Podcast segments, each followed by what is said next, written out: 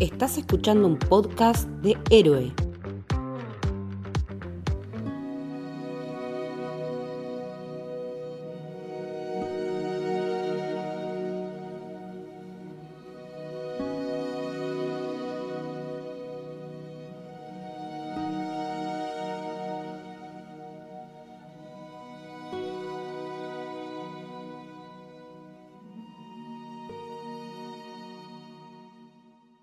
Bienvenidos, bienvenidas al Camino del Héroe. Mi nombre es Leticia y estoy con Lucas. Hola, ¿qué tal? Y hoy vamos a hablar de... La Sociedad de la Nieve. ¿Qué película? ¿Qué película? La verdad, qué película, qué temática, qué cinematografía. La vi hace muy poquitos días, básicamente por lo que se llama FOMO, porque estaba todo el mundo hablando de la película. Yo no estaba con ánimos de ver algo de este calibre, estoy en otra sintonía pero la terminé viendo porque vi que todo el mundo estaba hablando maravillas de esta película española dirigida por J.A. Bayona, el catalán, y la verdad es que me sorprendí para bien porque me encontré con un peliculón que no se le notan las 2 horas 25 que, que dura, eh, se me pasó volando, me pareció que tiene una cinematografía de esas que no te olvidas, esos tomas de los cielos, en, la, montaña, en los Andes. La verdad es que, eh, que también tiene una, una cuestión narrativa, ¿no? Esto, y que después la vamos a charlar, pero quedé sorprendida con la factura técnica y con las actuaciones de muchos de los actores y inevitablemente la comparé con Viven, que ni bien la terminé de ver, me puse a verla eh, y, y me parece que esta le gana por goleada. No sé qué te parece a vos. Sí, sí, totalmente. Eh, en mi caso, bueno, yo tuve la suerte de ver eh, La Sociedad de la Nieve en el Festival de Mar del Plata. Eh, en realidad, unos días antes de ir a, Mar del Plata, dije, me voy a ver Viven, así ya entro bien fresquito en el tema, ¿no? y aparte para compararlas, porque yo comparo todo. same, amigo, same. Así que, bueno, vi Viven y más allá de, del hecho que te cuenta, así que obviamente es, extraordinario, la película en sí de Viven no, no me convenció. No me, no me gustó como película. Lo que te cuenta obviamente es, es increíble, pero eh, no sé, la parte técnica, cómo lo contaron, no, me convenció. Eh, sobre todo el hecho de que, eh, ya la vamos a comparar más, más en profundidad, pero el hecho de que use actores yankees hablando en inglés es como que me sacó mucho. Nando. Roberto, me saca la cabeza, boludo. Es muy chocante. Boludo, el piloto revuelve el mate. Sí, ya. Yo creo que los uruguayos la deben haber visto y decir, primero que en la, en la versión que yo vi le dicen té, tráeme el té. Digo, ¿qué té? Si le trajo mate. Y cuando se pone a revolverlo, primero dije, se nota que no tiene la más puta idea de cómo se toma mate. Y segundo, me acordé del meme de Riquelme. eh, y bueno, después en el Festival de Mar del Plata, allá por noviembre, vi La Sociedad de la Nieve. Eh, por suerte nos tocó una sala que creo que era bastante nueva, con una pantalla increíble y sonido Atmos, que creo que el sonido es muy importante para esta película. Sí. Y la verdad que fue una experiencia realmente espectacular. Y salí conmovido, movilizado, emocionado, traumado, de todo. Eh, me gustó mil veces más que Viven.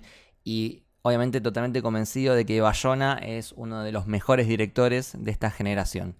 Así que nada, desde ese momento estuve esperando eh, literalmente meses hasta que se estrene la película ahora el 4 de enero eh, y también militándola para que la gente la vaya a ver al cine.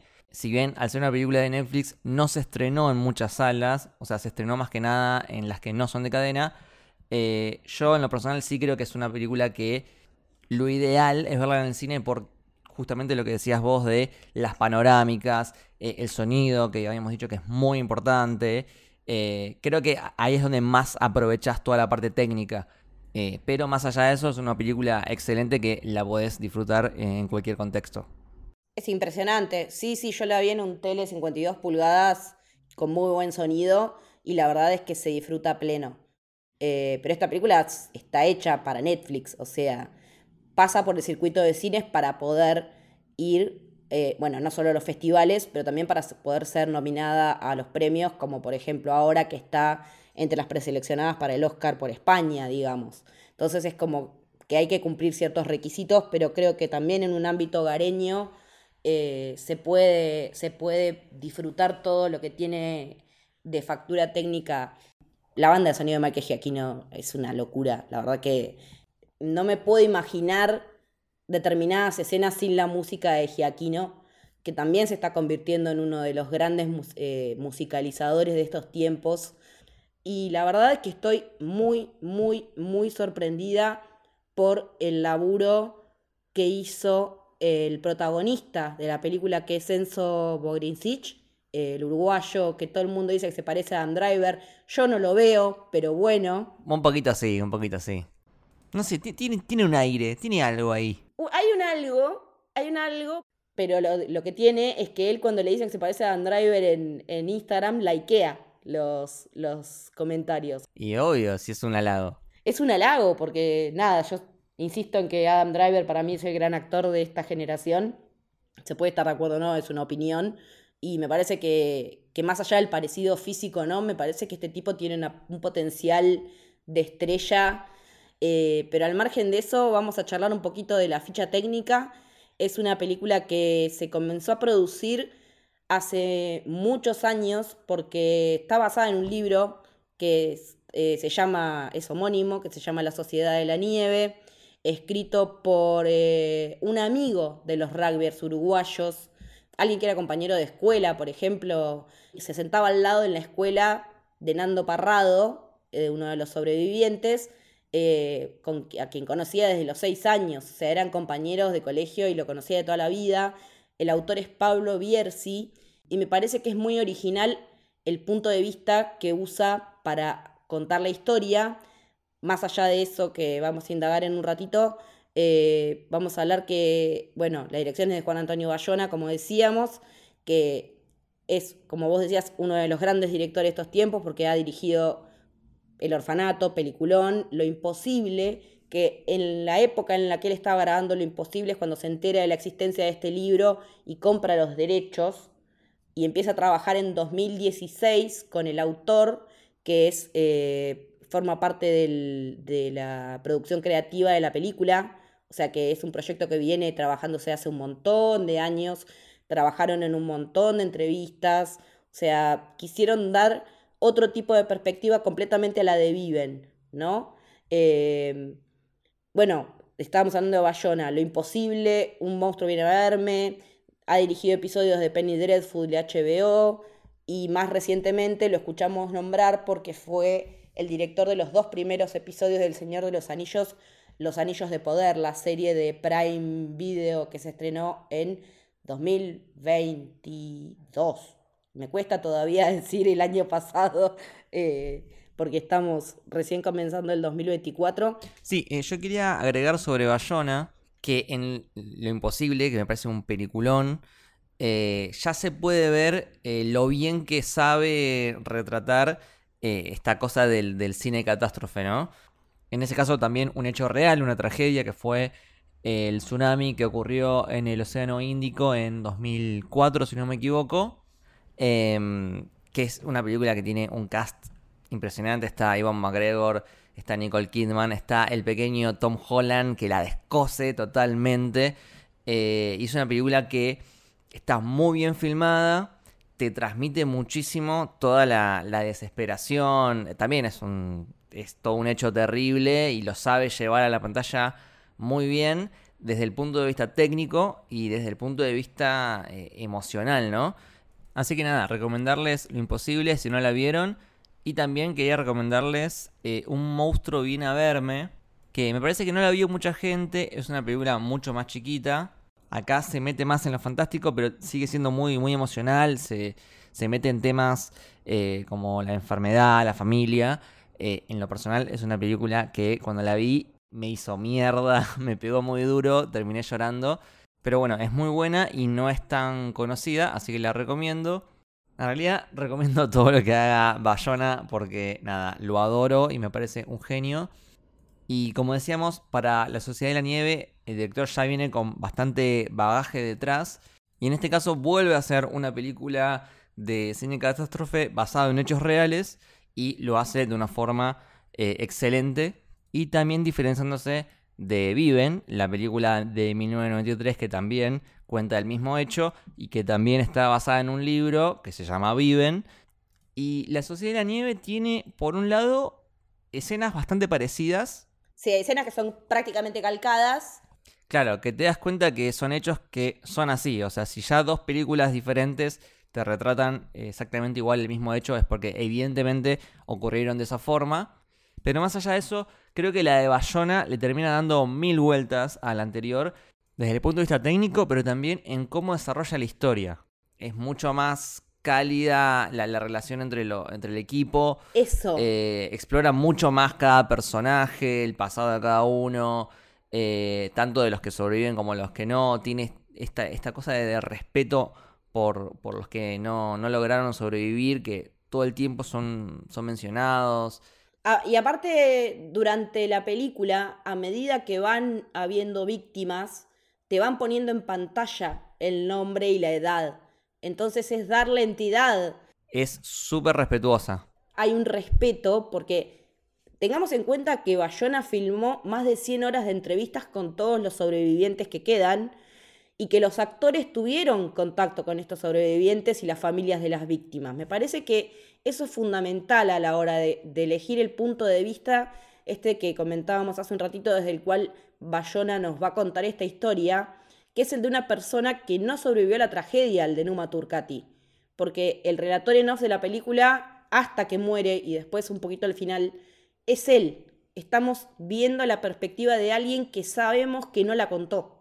Y me parece que también es fundamental en ese sentido, y nos vamos a poner muy densos con las comparaciones con Viven, pero es importantísimo, que nosotros cuando ya hablando de la película en sí, en la escena, y con spoilers, pero para mi historia no es spoiler, así que bueno, eh, vemos que lo que lo lleva a la muerte a, a, Numa es el hecho de que después de la luz se pone a patear una ventana y se corta la pierna y después la pierna se le gangrena como les pasa a todos y se termina muriendo. Y en, la, en Viven, el que patea la, ventana sin ningún problema es el personaje de... de Ethan Hawke. El personaje de Ethan Hawke que la, la patea con las dos patas y lo más choto sale. O sea, es una gran diferencia. Sí, y, es más, esa escena de cuando salen por fin a la superficie en la película de Bayona para mí es mucho más sentida porque me parece que está mejor construida.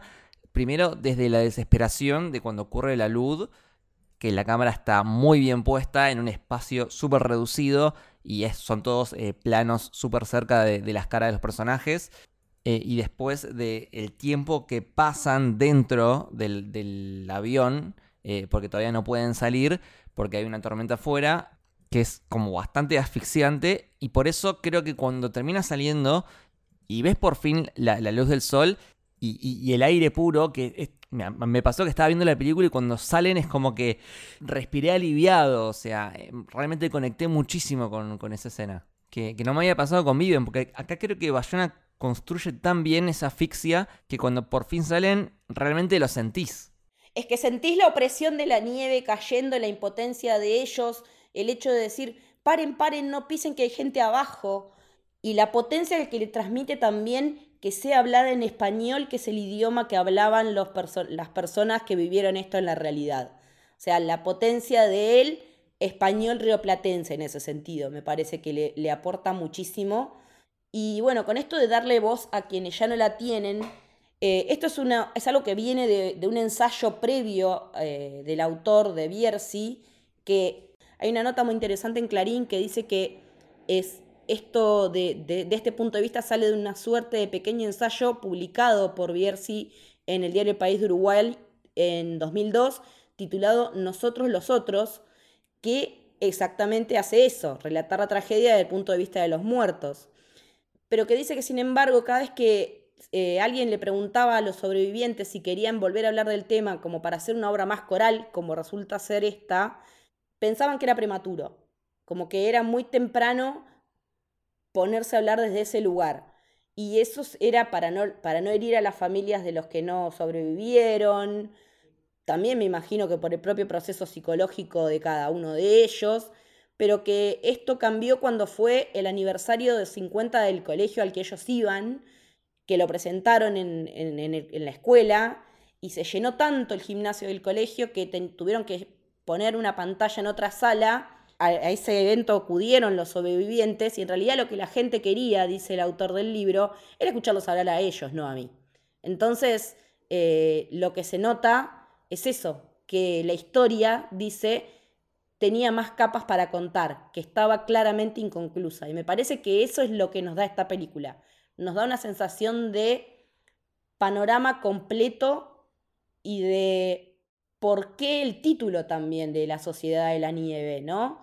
De esta cuestión de formar una nueva sociedad en ese ámbito hostil en el que les toca vivir, cuando en esas situaciones sabemos que los humanos sacan lo peor o lo mejor de nosotros. Y en el caso de ellos, sacó lo mejor. Y eso es una de las cosas que me parece que está muy bien retratada en la peli, que en Viven se ven muchos más como choques, como roces, como que la cuestión del capitán del equipo de rugby es como que te lo pintan en Viven mucho más autoritario y acá era como que el respeto hacia el capitán venía de los propios compañeros, no porque él lo impusiera como tal, que me parece que humaniza un montón al personaje. Eh, también la diferencia que tiene esta película es que usa todos los nombres reales de todas las personas que sobrevivieron como no, mientras que en Viven había cambios de nombres por no sabemos qué, temas.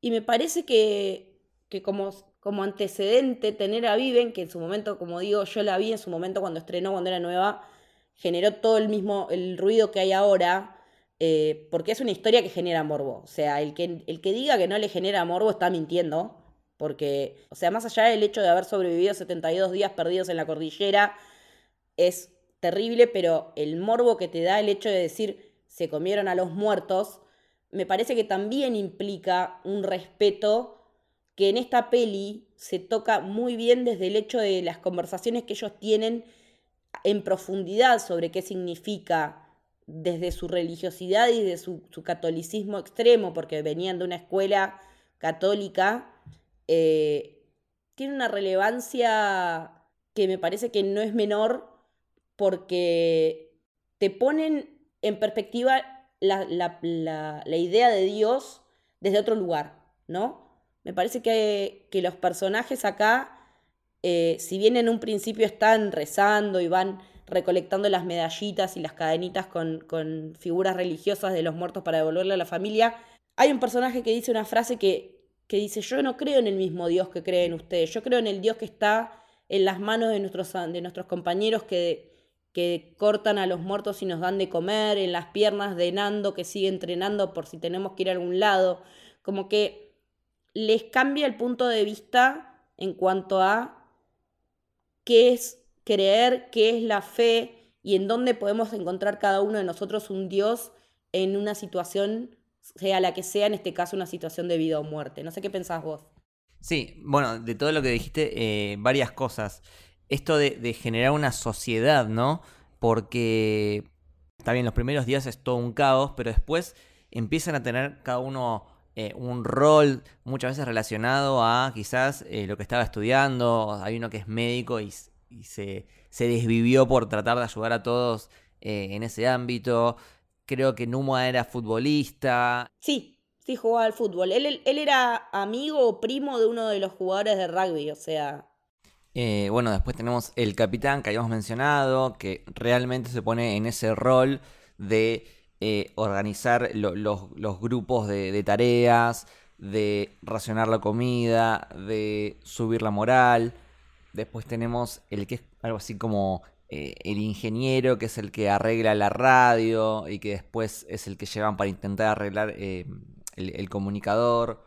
después creo que era Nando, perdón si me equivoco el nombre, el que en el equipo era el que más rápido corría, por eso después es el que va a hacer eh, las expediciones, porque es el que más eh, resistencia tiene. Eh, todos tienen un rol funcional para esta sociedad. incluso está el, que inventa este dispositivo para derretir la nieve y conseguir agua. Tenemos a, los primos que eran tres, que eran los encargados de cortar la carne, pero aparte había como todo un sistema eh, donde ellos lo cortaban, apartados del grupo para que no los vean. Después había otra persona que los distribuía. Realmente construyeron una sociedad funcional. Por eso me parece que eh, el nombre de la película le queda perfecto. Y bueno, ya que estamos y nos metimos en ese tema, yo quería decir que a veces me da un poco de bronca este tema del morbo, que es, cierto por un lado lo que decís de que es un poco inevitable, porque el ser humano es morboso por naturaleza, eh, pero me da bronca que eh, esta historia, que es uno de los actos de supervivencia más importantes en la historia de la humanidad, se ve eclipsado, se ve opacado por este dato de que se tuvieron que comer a los amigos. Como que cuando uno piensa en la tragedia de los Andes, hay mucha gente que lo primero que piensa es canibalismo, ¿no?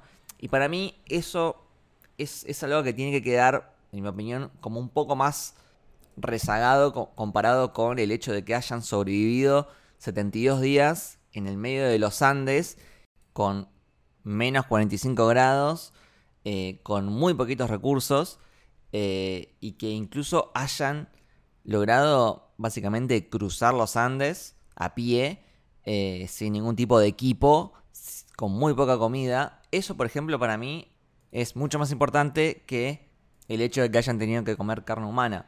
Que no digo que lo ignoremos, porque es importante, es, forma parte de la historia, pero que, no eclipse el resto de la historia. Eh, en el momento en el que choca el avión y cae en la nieve, todas las, reglas éticas y morales que vienen de, afuera, un poco que dejan de estar vigentes o, al menos se empiezan a desdibujar. Y por eso insisto con el tema de, sociedad. Ellos crearon una nueva sociedad con nuevas, entre comillas, reglas o leyes. Este tema de la carne se, se planteó se debatió, se llegó a una conclusión y hasta incluso dieron su propio consentimiento para hacerlo.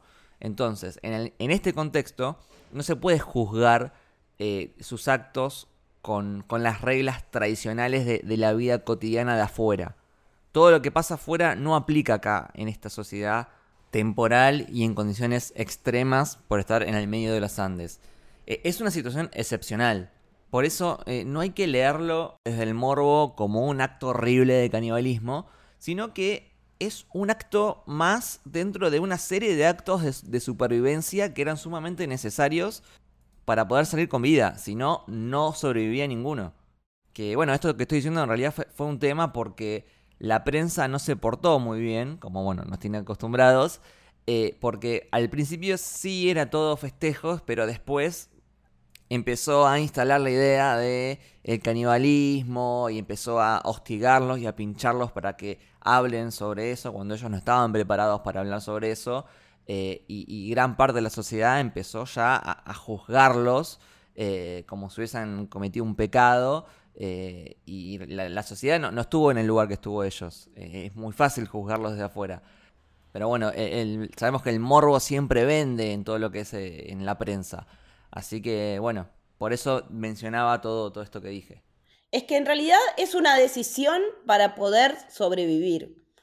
Es una decisión más de las tantas que tienen que tomar, creo que la más jodida, porque incluso eh, están sus propios familiares, más allá de amigos, muchos de ellos tenían familiares que, murieron en el accidente. Entonces, eh, es como que la tarea de los primos también de no enterarse de quién estaban comiendo qué pero me parece que, la manera en la que lo muestran acá es más cruda y descarnada que en Viven, y me parece que es mucho más realista, porque en esa situación tenés que hacer uso de todos los recursos posibles, y si ese es un recurso y lo necesitas para sobrevivir, a la mierda con la moralina, a la mierda con lo que te dice la iglesia.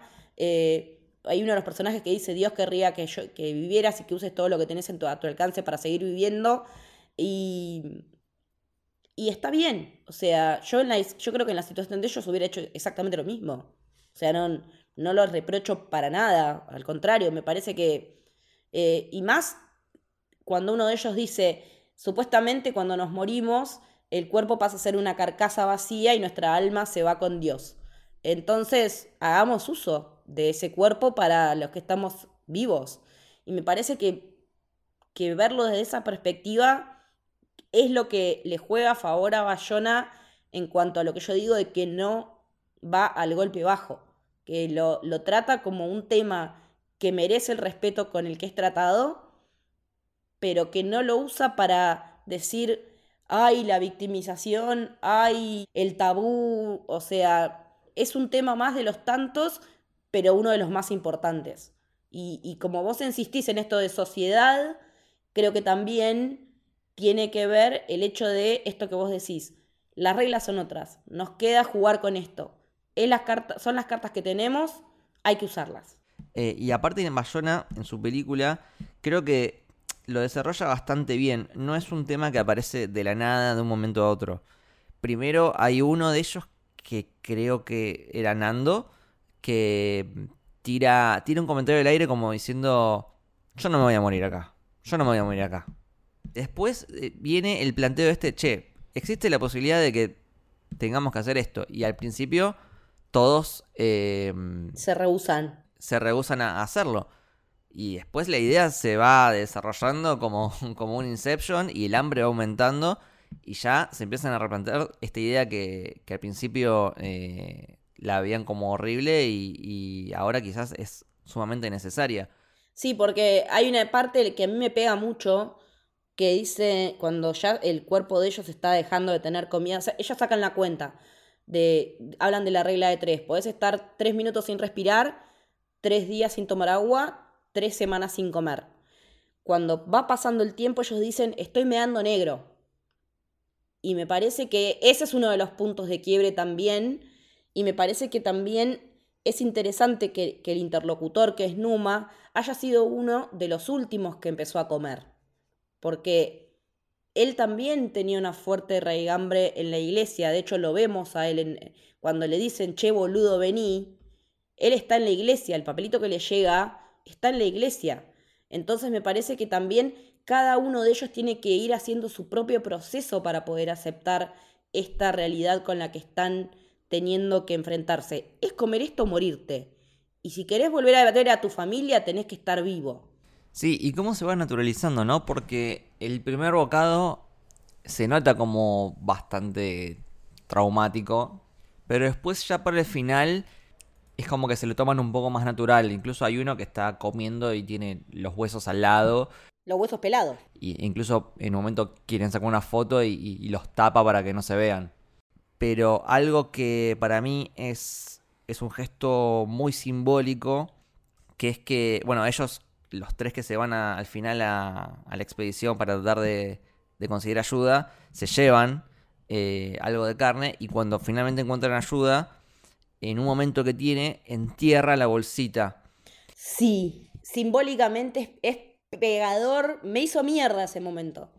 Claro, o sea, por un lado puedes decir, bueno, le está escondiendo porque no, no, es algo, no es algo que está bueno que te encuentren, pero también le está está enterrando. Le está dando cristiana sepultura. Le está dando sepultura de una forma. Es, muy, es muy simbólico. Y también está diciendo, esto que hicimos allá quedó atrás. Es como si hubiese sido otra vida.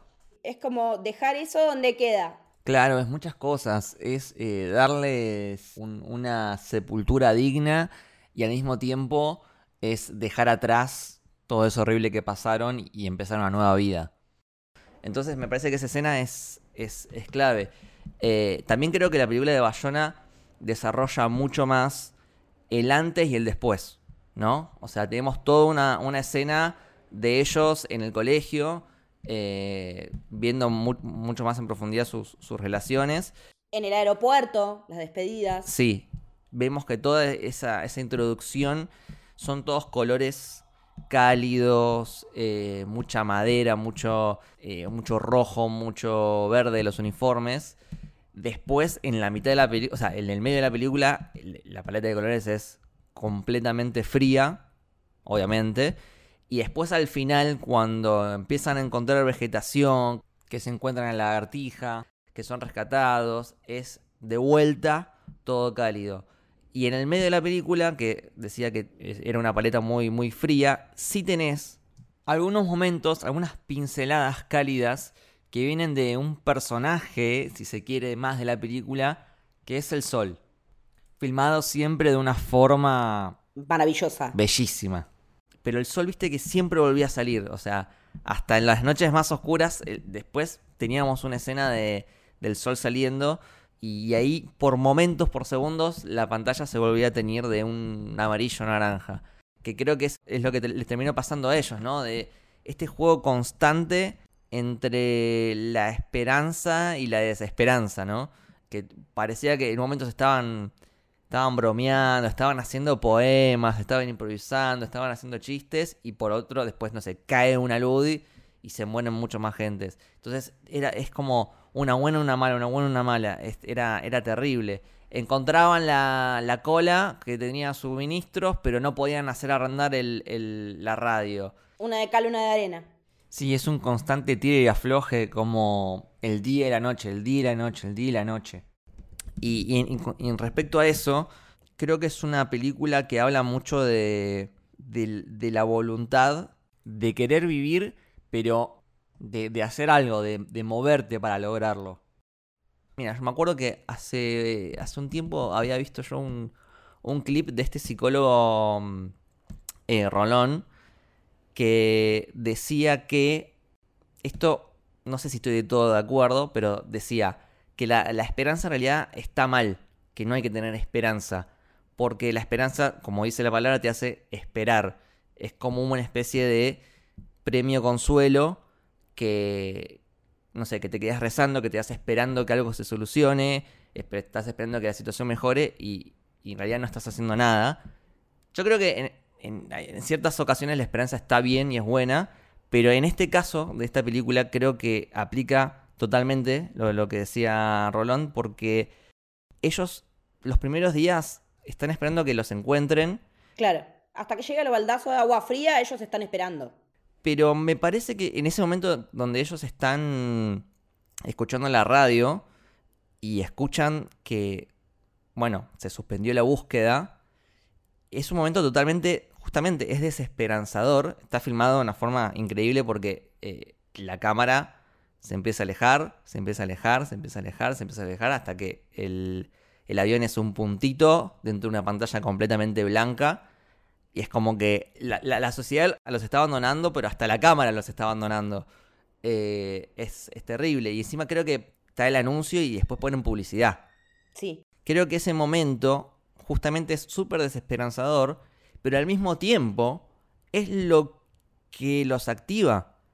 Imagínate que no escuchaban es- ese mensaje por la radio y se quedaban esperando días y días y días sin hacer nada. Sí. No hubiesen sobrevivido. No. Gracias a que se dan cuenta de que dependen de ellos y nada más que de ellos, es que logran sobrevivir y, y por eso me parece tan importante el personaje de, de Nando, que es el que se despierta después de tres días. Sí, porque eh, queda hecho mierda él después del, del- de que se la pega el avión.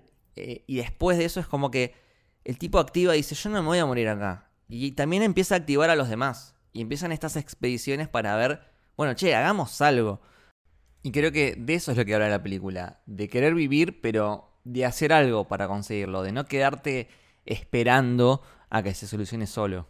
Ellos no se quedan esperando el milagro. Ellos causan el milagro.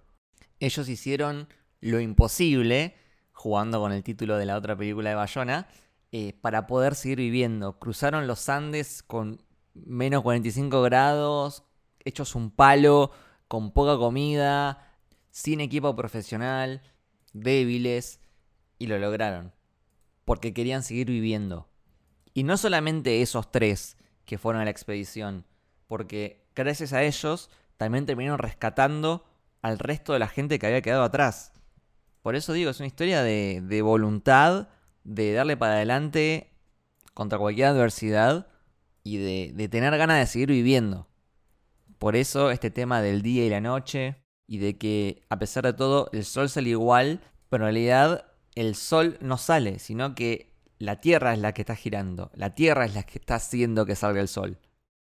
Sí, en- bueno, no dijimos que la fotografía está a cargo de Pedro Luque, eh, la verdad que hizo un laburazo. En cuanto a lo que vos decías de las tomas del sol y cómo ahí cambiaba la paleta de colores, en otra entrevista leí, en otro, en otro análisis leí que Numa eh, salía todos los días a ver el sol porque él no quería morirse sin ver el sol. Eh, y me pareció como poéticamente bello el hecho de que la esperanza sea el sol, porque la noche para ellos era lo peor, era cuando bajaba la temperatura, cuando la luz se les viene de noche, eh, cuando por fin pueden salir de, todo ese quilombo de la luz y, ver la luz, dicen es de día. me parece que, que la presencia de los elementos naturales, que es prácticamente con lo único que cuentan para, para sobrevivir. Creo que en ese sentido la peli, lo que, lo que vos decís, me parece muy, muy bueno esto de esperanza, desesperanza, porque también es, si no te salvás vos, no te salva nadie, pero tiene que ser siempre en compañía de otros.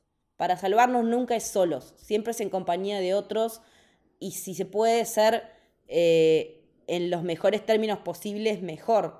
Me parece que, en estos tiempos que estamos viviendo, con guerras, con situaciones variadas de, enfrentamientos, de, de posiciones, me parece que esta peli es un ejemplo de que la mejor manera de vivir es en sociedad y cuando nos ponemos todos de acuerdo y tirar para adelante para el mismo punto, todos estar de acuerdo en que hay que salir de esta, hay que darle porque si no, no lo va a hacer nadie por nosotros. A ellos les pasa eso.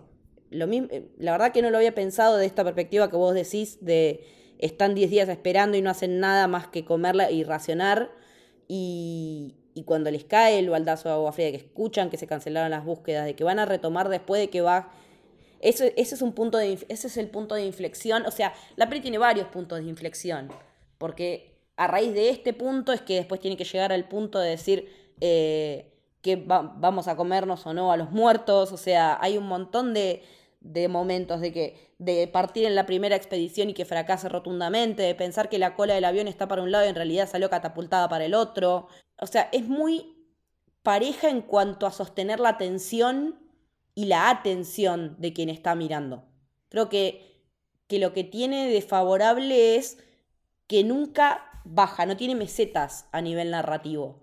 Me parece que es un guion muy sólido, me parece que me encantaría leer el, libro de base como para ver también, porque, como decíamos, las comparaciones con Viven son eh, inevitables de hacer, y hay una que a mí me llama mucho la atención, que es la de el momento de decidir comer a los muertos, que acá lo, lo que decíamos lo hacen los tres primos fuera de la vista de todos, y que en Viven lo que hacen es ir y agarrar cada uno un cachito en filita, y me parece que eso fue más como un recurso narrativo inventado o que por ahí está en el otro libro y que después resulta ser que no fue tan así. O sea, a mí me, me, llama la atención en cuanto a las grandes diferencias. Otra diferencia que también noté es cuando encuentran al piloto vivo, el tipo, más allá de decirles pasamos tal lugar, qué sé yo, en Viven dice, denme mi bolsa, denme mi bolsa, porque en la bolsa tiene un arma, como que se va a matar. Y acá eso no pasa. Acá no te muestran eso. Entonces yo, a mí me queda la duda, tendría que investigar más el material bibliográfico de origen, porque es como que hay cosas que chocan demasiado en, en cuanto al, mismo relato de la misma, a un relato similar de la misma historia.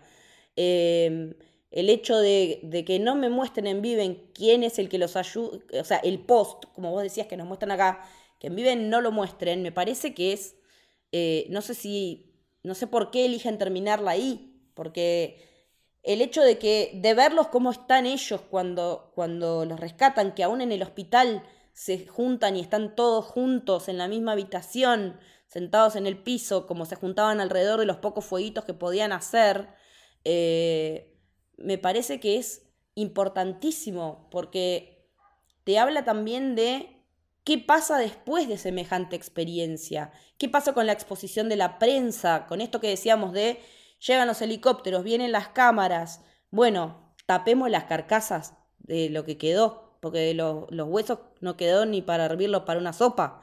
Eh, creo que, que, el post nos devuelve a la realidad, pero también nos muestra que ellos ya conformaron una hermandad que no se va a separar hasta que cada, hasta, nunca, porque hasta el día que se mueran van a seguir siendo una, una familia, digamos. Y me parece también que está muy bueno cómo muestran este, esta cosa de no olvidar a los que van muriendo, de ir recogiendo sus cosas, sus documentos, su, algún pedacito, bueno, del capitán guardan el, el escudo con el trébol del, del uniforme del colegio, eh, y que quieran subirse al, helicóptero, o voy con la valija o no me voy, me parece que es también no dejar olvidar, no olvidar a todos los que no la contaron. Y me parece que eso es el punto que más me pega a mí de la peli, de decir, estamos teniendo tan presentes a los muertos como a los vivos, porque fueron tan partícipes de esta historia y tan protagonistas como quienes sí sobrevivieron, ¿no? Y en cuanto a de, esto del canibalismo, ¿no?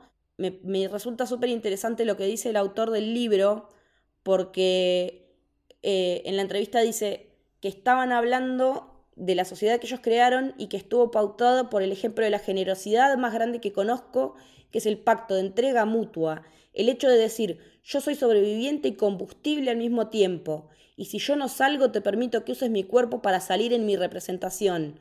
Eh, que, bueno, que está documentado, como decíamos hoy, en las cartas de un chico que murió, a quien el, el autor del libro conocía, parecía conocer muy bien. Por eso creo que es tan importante el personaje de Numa, que es uno de los que no sobrevive, pero al mismo tiempo es uno de los que más logra rescatar gente eh, apenas sucede el choque del avión. Entonces, eh, la mejor forma de honrarlo a Numa y, al resto de los muertos es la de seguir viviendo y de tratar de llevar la mejor vida posible. Esa es la mejor forma de homenajearlos. Es tratar de hacer que su sacrificio haya valido la pena. Y creo que eh, uno de los momentos más hermosos de la película es cuando leen el papelito que justamente había dejado Numa, que decía, no hay un amor más grande que el de dar la vida por los amigos. Eh, que es un poco un resumen de la película. Y aparte también está bueno cómo vas viendo el proceso de cada uno de ellos en aceptar ser el alimento de sus compañeros si algo les llegara a pasar porque no se da de manera... Eh, no, no es instantánea.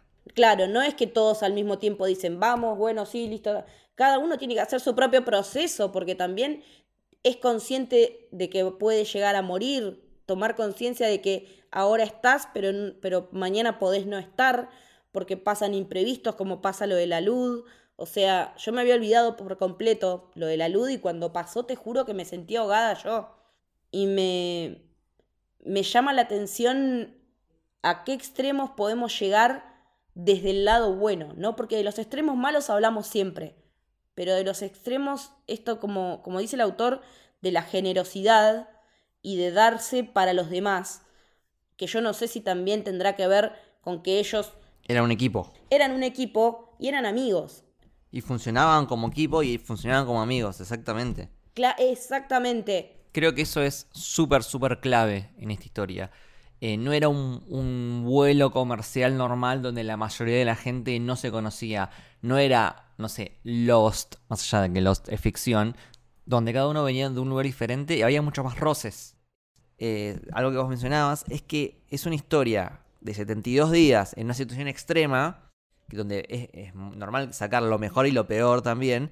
Es una historia con muy poco muy poco conflicto entre ellos. muy, muy poco. O sea, en la mayoría del tiempo están todos tirando por el mismo lado. Y eso también me gusta ver una película donde, che, no hay, no hay drama entre ellos. Es, un tema de sobrevivir todos juntos. Y me acuerdo que uno de ellos en un momento tira, eh, si no usan mi cuerpo, eh, voy a volver en forma de fantasma y le voy a pegar una patada en el culo. Sí. El hecho también de que puedan usar el humor en determinadas circunstancias me parece que también está bueno porque también es parte de seguir honrando esa vida que todavía tienen, de poder cagarse de risa, de hacer las rimas como hacen, de cagarse de risa del que rima feo, del que no, le, que no rimó, eh, o aplaudir al que sí. Hay dos que están como una camilla porque tienen las piernas eh, rotas, heridas en las piernas. Hay uno de ellos que tira chistes hasta el final. Sí, Federico. Y yo creo que el tipo sabía que estaba en una situación bastante, bastante complicada, bastante comprometida. Y sin embargo, él decide mantener esa actitud y mostrarse feliz.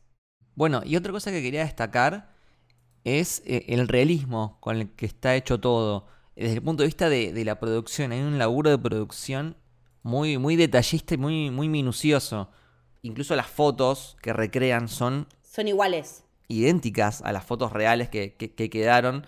Es muy loco que tipo haya, hayan encontrado una cámara y hayan podido eh, retratar varias de, de las situaciones que vivían en el día a día.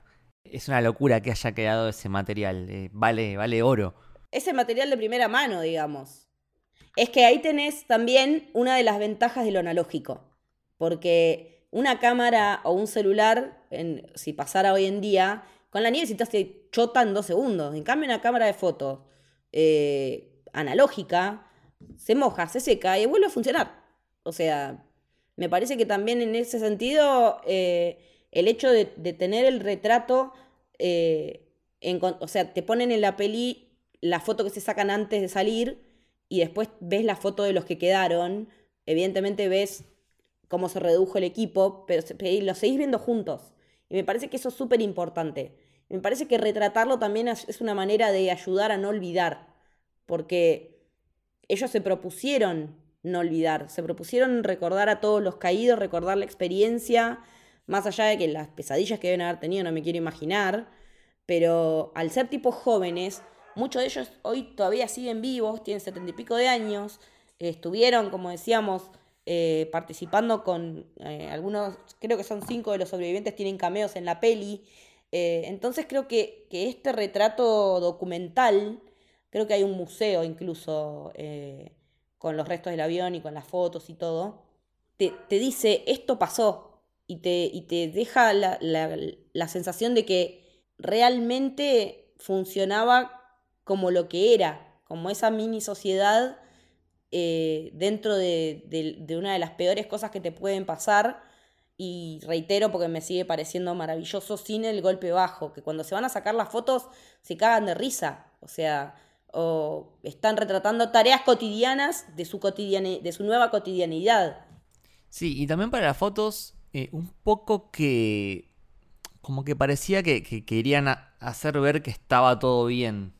Eh, bueno, incluso en el momento en el que ya saben que van a ser rescatados, se empiezan como a, a peinar y a ponerse lindos. Sí, mi vida, me dio una ternura te da mucha ternura. Bueno, toda la parte del final, como decías, que es algo que en, la de Viven no está, acá me parece que es súper importante y creo que hace que termine mucho más linda la película eh, después de todo lo que vivieron, porque creo que en Viven, o sea, llega el helicóptero y creo que termina, y acá tenemos un epílogo que para mí le suma un montón.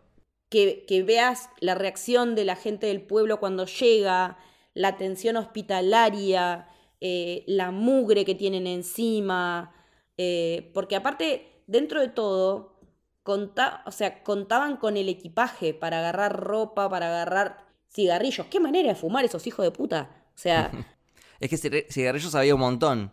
Comida había poca, pero cigarrillos había paquetes y paquetes. Porque me parece que yo lo que pensaba es que lo habían haber comprado en el free shop, que son más baratos generalmente. Porque es lo que hice yo cuando viajé. Eh, Digo, se quedarán sin nada, pero puchos no les van a faltar. Y, y también, nada, lo, pensaba como que eh, ahora no está tan bien visto el hecho de fumar, o sea, sabemos que trae un montón de, enfermedades y complicaciones, pero a ellos los hermana de alguna manera el, el, pucho, digamos, que es una, es una situación de encuentro, digamos, eh, prender el pucho para ponerse a charlar o para ponerse a hacer alguna tarea que tienen que hacer pero mm, me, resulta interesante cuando llegan a la cola del avión y encuentran más cosas y encuentran la tela con la que van a poder armar el saquito en el que van a dormir cuando se vayan. Sí, sí, la verdad que se dieron maña para hacer un montón de cosas, porque ese saquito de dormir fue también fundamental. Eh, y también algo que no dejo de pensar, y esto es un comentario muy de viejo choto, pero eh, si esto pasase hoy en día, ¿no? Con las nuevas generaciones que hoy tienen esa edad eh, y con lo cada vez menos funcionales que somos como, como humanos, lo cada vez más dependientes que somos del celular, de internet, con la pérdida de, la cultura general y, de los oficios, me pregunto si, si podrán sobrevivir de la misma manera, porque no sé, yo siento que, estos chicos, la verdad que se las ingeniaron un montón para, para sobrevivir, eh, cosas que yo a mí no se me hubiese ocurrido, por ejemplo. Yo siento que, yo siento que no, duraría ni, ni dos días. Yo no, yo creo que yo tampoco. Pero nada, me, me hizo, me hizo plantear de, de qué tan dependientes somos de que Internet sea el que nos solucione las cosas y que hoy en día no podamos hacer nada por nosotros mismos sin antes ver un video de YouTube. y aparte también tener en cuenta de que se trataba de deportistas, de tipos que tenían una condición física eh, por ahí superior a la media, eso también puede haber ayudado a que sobrevivieran. Sí, y que había estudiantes de medicina, de arquitectura, de ingeniería. Me parece que, que lo que vos decís es tal cual. O sea, estamos en un punto de dependencia tecnológica tal que, hay un montón de cosas prácticas que no, ya no hacemos. Que directamente, qué sé yo, lo de derretir el agua a mí me parece que es súper importante y es una boludez, es una boludez, pero con eso conseguían agua potable. O sea, con una pelotudez tal como doblar un, una chapa y poner nieve, dejar que se derrita, solucionaba, el, o sea, el agua nunca fue un problema, el problema era la comida. Eh, y bueno, esto ya lo dije, pero no quería dejar de, destacarlo especialmente todo el trabajo de la ingeniería de sonido durante toda la película, pero especialmente en la escena del choque, eh, el ruido de los huesos rompiéndose, el ruido de los metales doblándose. Sí, sí, sí, se escucharon las piernas. Cuando, y, cuando muestran las piernas quebrarse, te juro que. ¡Ah! Me dolió a mí, me dolió a mí. Es terrible, es terrible. El momento de la luz, con la previa, con la nieve viniendo, y ellos sin saber qué carajo va a pasar, el sonido en ese momento es una locura. La mezcla de sonido me parece una maravilla. Sí, totalmente. Eh, espero que no se olviden de esta película en los Oscars. Eh, ¿Entran para los que son ahora o son para el año que viene? Sí, sí, para esto, para estos. Sí, porque es 2023. Ok, ojalá se lleve algún premio porque si la consideramos 2023, para mí está sin lugar a dudas entre las mejores películas del año. Eh, y si la consideramos 2024, obviamente todavía falta un montón del resto del año, pero tiene el potencial para también estar en el top de mejores películas. Eh, me gusta que ya arrancamos el año con, un tremendo peliculón.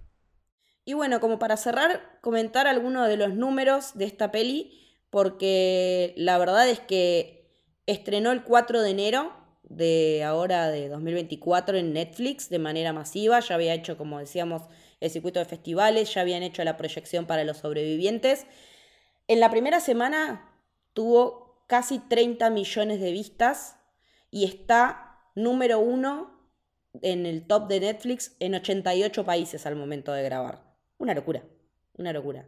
Por eso digo que, a mí me ganó el FOMO, porque en general no soy de, subirme al hype de que hay que ver tal película en tal momento, pero con esta es como que había algo que me decía que la tenía que ver y realmente me parece que hice bien en seguir, eh, en seguir a las masas porque vi un peliculón que me dejó un montón de cosas súper positivas y me ayudó a apreciar más a un director que no tenía yo tanto en el radar como vos por ahí, pero la verdad es que muy, muy buena película y ojalá que, como vos decías, se lleve algún galardón porque lo merece y que, bueno, los actores que han trabajado ahí empiecen a tener las puertas abiertas para proyectos más grandes porque tienen muchos de ellos un gran futuro. Y si bien en los últimos tiempos yo vengo bastante crítico con Netflix, tengo que decir con una mano de corazón que me parece fantástico que Netflix haya apostado por este tipo de producción, que aparte eh, no es una película barata, costó 60 millones de euros, es la película española más cara de la historia, que aparte, si bien oficialmente es una película española, al mismo tiempo también se siente muy, muy rioplatense, hay ahí como una amalgama de nacionalidades entre el director que es español, los actores que son eh, uruguayos y argentinos. Eh, el hecho en sí también involucra a varios países porque el, equipo de rugby era de Uruguay. El accidente pasa del lado de la cordillera de, Argentina. El rescate es del lado de Chile. Así que es todo como una gran mezcla de, nacionalidades eh, hispánicas muy linda.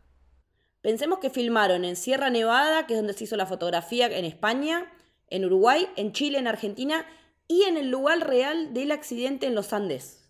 O sea, tenés que mover todo un equipo de filmación a filmar ahí, ¿eh? Sí, y se nota, se nota todo el esfuerzo de producción, eh, se ve muy, muy bien. Así que nada, celebro que Netflix haya apostado por, por esta película, por esta historia y por estos nombres tan talentosos como Bayona, como Giaquino, que hay detrás. Sí, exactamente. Me parece que, que le suma al catálogo de Netflix una gran adición. Y bueno, sí, la verdad es que varios estamos en conflicto con Netflix por varias cuestiones, pero me gusta cuando se arriesgan y cuando se arriesgan a este tipo de proyectos, eh, como fue un riesgo en su momento hacer One Piece.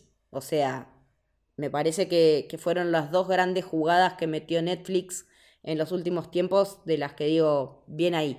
Me parece que, tienen que ir más por ahí que por el lado de, eh, no sé, búsqueda mortal 78, por decir una pelotudez que no existe, ¿no? Pero me parece que, que va por acá. Sí, y para cerrar, esto que voy a decir es súper básico, pero esto es cine.